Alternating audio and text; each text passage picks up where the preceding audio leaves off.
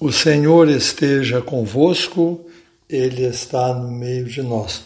Proclamação do Evangelho de Jesus Cristo, segundo Marcos. Glória a vós, Senhor. Naquele tempo, Jesus atravessou de novo numa barca para a outra margem. Uma numerosa multidão se reuniu junto dele e Jesus ficou na praia Aproximou-se então um dos chefes da sinagoga, chamado Jairo. Quando viu Jesus, caiu a seus pés e pediu com insistência: Minha filhinha está nas últimas. Vem e põe as mãos sobre ela, para que ela sare e viva. Jesus então o acompanhou uma numerosa multidão o seguia e o comprimia.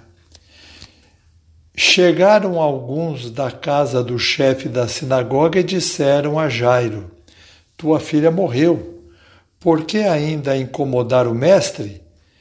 Jesus ouviu a notícia e disse ao chefe da sinagoga: Não tenhas medo, basta ter fé e não deixou que ninguém o acompanhasse, a não ser Pedro, Tiago e seu irmão João.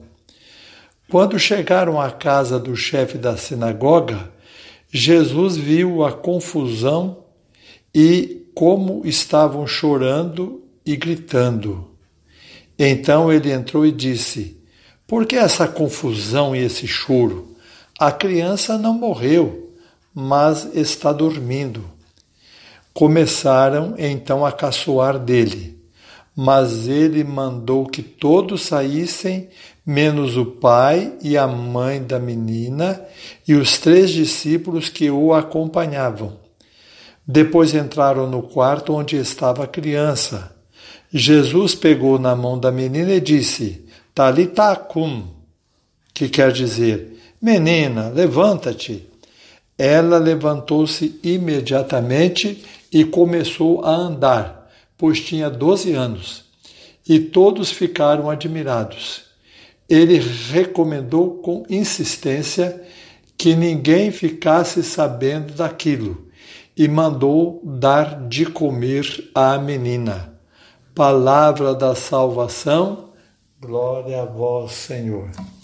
Prezados irmãos e prezadas irmãs, nós vamos tentar entender nesse Evangelho três atitudes de Jesus que vão nos ajudar muito na nossa vida prática.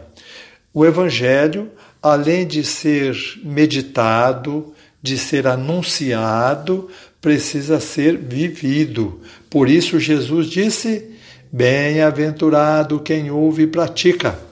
Vamos então à prática nesta homilia de hoje. Gostaria de mostrar três atividades que Jesus executou e que vocês procurassem em sua vida tornar práticas estas atitudes.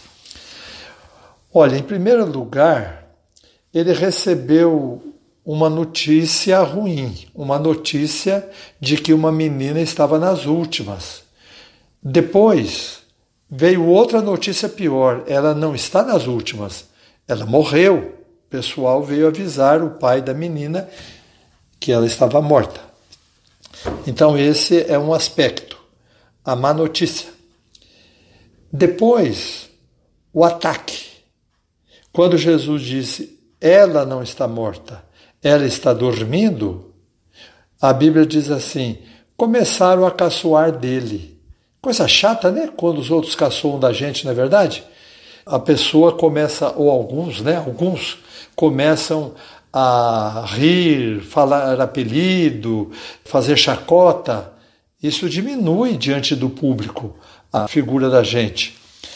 E, em terceiro lugar, depois que Jesus fez o milagre, esqueceram de dar de comer a menina. A menina já estava um tempão na cama, quase morrendo depois morreu, Jesus a ressuscitou e todo mundo achando interessante, achando interessante, a menina lá para morrer de novo de fome. Então são três momentos deste milagre. a má notícia, o ataque e a boa vida, vamos dizer assim. Está tudo bem, está tudo em ordem. Então Jesus venceu essas três coisas e isto acontece em nossa vida constantemente. Má notícia nós temos a toda hora, de todo tipo e de várias abrangências. Às vezes é uma má notícia na família, alguém que pegou uma doença. Às vezes é a má notícia do Brasil inteiro, é, a má organização dos políticos. Outras vezes é do mundo inteiro, às vezes vai estourar uma guerra, por exemplo. Né? Então, é, má notícias nós temos a toda a hora. Jesus só disse ao pai da menina: tenha fé, vai dar tudo certo. Como é importante, meus irmãos, esta alegria de, mesmo na tempestade, como o Evangelho de domingo passado nos mostrou, nós estarmos bem. Jesus disse: tenha fé somente, tenha fé, acredite, vai dar certo. Em segundo lugar, o ataque. Começaram a caçoar de Jesus. Ela morreu e ele está dizendo que ela está dormindo. Então, começaram a rir dele. Às vezes acontece muito isso em público. Já vi casos, às vezes, num churrasco assim, ou numa festa de aniversário, ou em alguma comemoração numa família, o marido começar a falar da mulher em público. Essa aí, ó, não sei o que, não sei o que. Isso que é caçoar. Caçoar significa ridicularizar, diminuir a pessoa, no caso aqui em público. Jesus sabia o que estava fazendo. Ele nem disse nada, ele só falou: vamos embora, vamos. Vão todos embora, me deixem em paz. A Bíblia diz isso, hein? Ela diz assim: começaram a caçoar dele, mas ele mandou que todos saíssem, menos o pai e a mãe da menina e os três discípulos que o estavam acompanhando. Vão todos embora, vocês não estão fazendo nada aqui, só estão atrapalhando. Então, quando alguém caçoa de nós, nós devemos ver quem está a nosso favor e quem está contra nós. A maioria fica a favor de quem caçoou. Então não serve para ser amiga essa maioria. Aqueles que ficam com aqueles que nos amaldiçoam não servem para ser nossos amigos. E em terceiro lugar, é, eu chamei de boa vida. Né? Já que a menina ressuscitou, eles começaram a ficar admirados e conversar sobre o assunto e se esqueceram de dar de comer à menina. Então, em muitos lugares acontece isso. Um só que trabalha e os outros ficam ali admirando, ficam ali achando engraçado, que bom, a menina ressuscitou. Dê de comer para essa menina. A Bíblia diz assim: Jesus recomendou com insistência que ninguém ficasse sabendo daquilo e mandou dar de comer à menina. Há muita gente que quer só ficar à toa, não se lembra de ajudar a pessoa que está necessitada. Então Jesus, nos três momentos, se comportou de uma maneira e nos ensina que nós devemos fazer a mesma coisa. Que coisa devemos fazer? Nós devemos conseguir dentro de nós uma segurança livre. Segurança significa firmeza, consistência, significa saber o que está fazendo, ter consciência das coisas. E livre, não ficar preocupado assim, a menina morreu, ah, e agora o que vai acontecer? Ou então, é, estão me chamando aí, ó, falando, estão caçoando de mim, ah, eu falando que a menina está só dormindo e a turma está rindo de mim. Ou então, a boa vida. Deixa a menina lá, já que ela está vivendo, ela que se vire e eu vou beber cerveja. Estou hum, dizendo hoje, né? Porque naquele tempo acho que nem existia cerveja, ou existia cevada, né?